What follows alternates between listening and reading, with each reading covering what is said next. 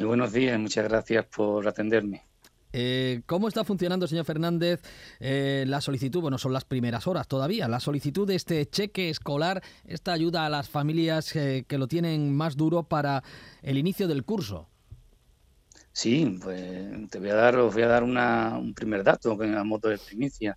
Ayer a las que se puso en marcha la, tramitación telemática del cheque escolar, a las 10 de la noche, había presentadas 25.000 solicitudes.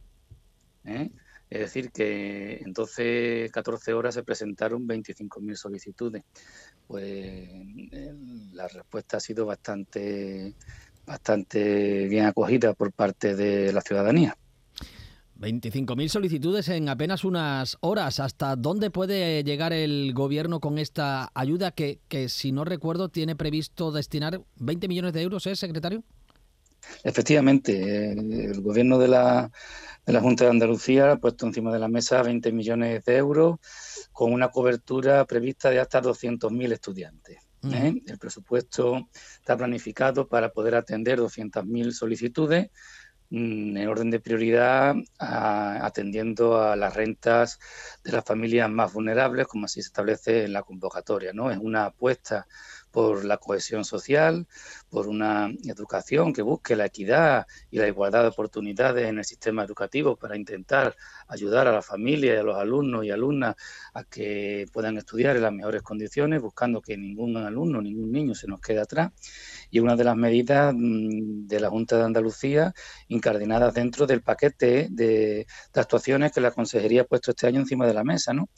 Os indico que este año tenemos 738 millones en distintos programas y servicios bonificados para los andaluces y las andaluzas, que supone un incremento del 16% respecto al presupuesto del año 2018, ¿no? Y van ayuda a transporte, desplazamientos, de la FP, enseñanza artística, bonificaciones de educación infantil de 0 a 3 años buscando la gratuidad, bonificaciones en comedores, aulas matinales, gratuidad de libros de texto, pronto van a salir la beca 6.000 para alumnos de FP y bachillerato, en fin, hay una serie de medidas importantes puestas en marcha que se están pues tramitando, evaluando, ahora se están también analizando hasta qué punto se pueden mejorar esas, esas medidas, pero que suponen un esfuerzo que hacen los andaluces, recordemos que este dinero no es dinero de la Junta de Andalucía, es dinero de los andaluces bien administrado por la Junta de Andalucía en el aspecto de cohesión social eh, educativa.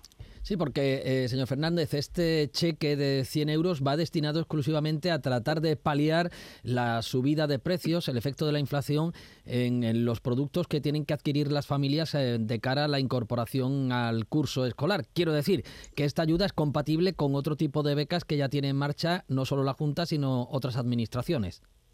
Efectivamente, lo había explicado muy bien al inicio de la, de la noticia, ¿no? la entradilla. Es totalmente compatible con otras ayudas, con otras becas que se puedan solicitar o que se estén disfrutando. ¿eh? no hay ningún problema porque es una, este cheque escolar es una medida sobrevenida para intentar paliar dentro de las mm, posibilidades esta subida de precio de, los productos básicos que estamos, que estamos padeciendo pues todos los españoles. ¿no? Decir que esta, esta ayuda al cheque escolar va enfocada a lo que es la enseñanza obligatoria, el sistema educativo, educación primaria, educación secundaria obligatoria, FP básica, de grado básico, y alumnado que estén en educación especial básica también. Bueno, ¿Mm? ¿y a qué, a qué se puede dedicar exactamente el cheque? a lo que las familias crean, crean, crean mm, oportuno dentro de los gastos que hayan tenido en el inicio de curso. ¿eh? Eh, es verdad que las familias tienen unos gastos relativos en cuanto a material escolar, porque los libros de texto están, están becados, son dentro del programa de gratuidad, pero bueno, hay material escolar suplementario, eh, algunas familias pues han tenido que hacer un gasto, lógicamente, de vestuario, un uniforme en algunos centros, y por lo tanto será la familia la que determinen en qué pueden, eh, eh, no en qué pueden destinar, sino en qué va cuando les llegue el dinero, cuando les ingresen la tesorería, la, la, ayuda, bueno, pues lo que hará es complementar, eh, equilibrar un poco esos gastos sobrevenidos extra que han tenido que sufrir como consecuencia del índice del incremento del, del IPC al consumo, ¿no? Bueno, El cheque, como he explicado, se ingresa en cuenta corriente y para terminar, señor Fernández, ¿qué hay que hacer para solicitar este, esta ayuda de la Junta, de la que ya en apenas unas horas, como ha explicado, hay hasta 25.000 solicitudes? Sí, mm, bueno, que, que haya 25.000 solicitudes significa en, 14 horas que el, trámite es sencillo.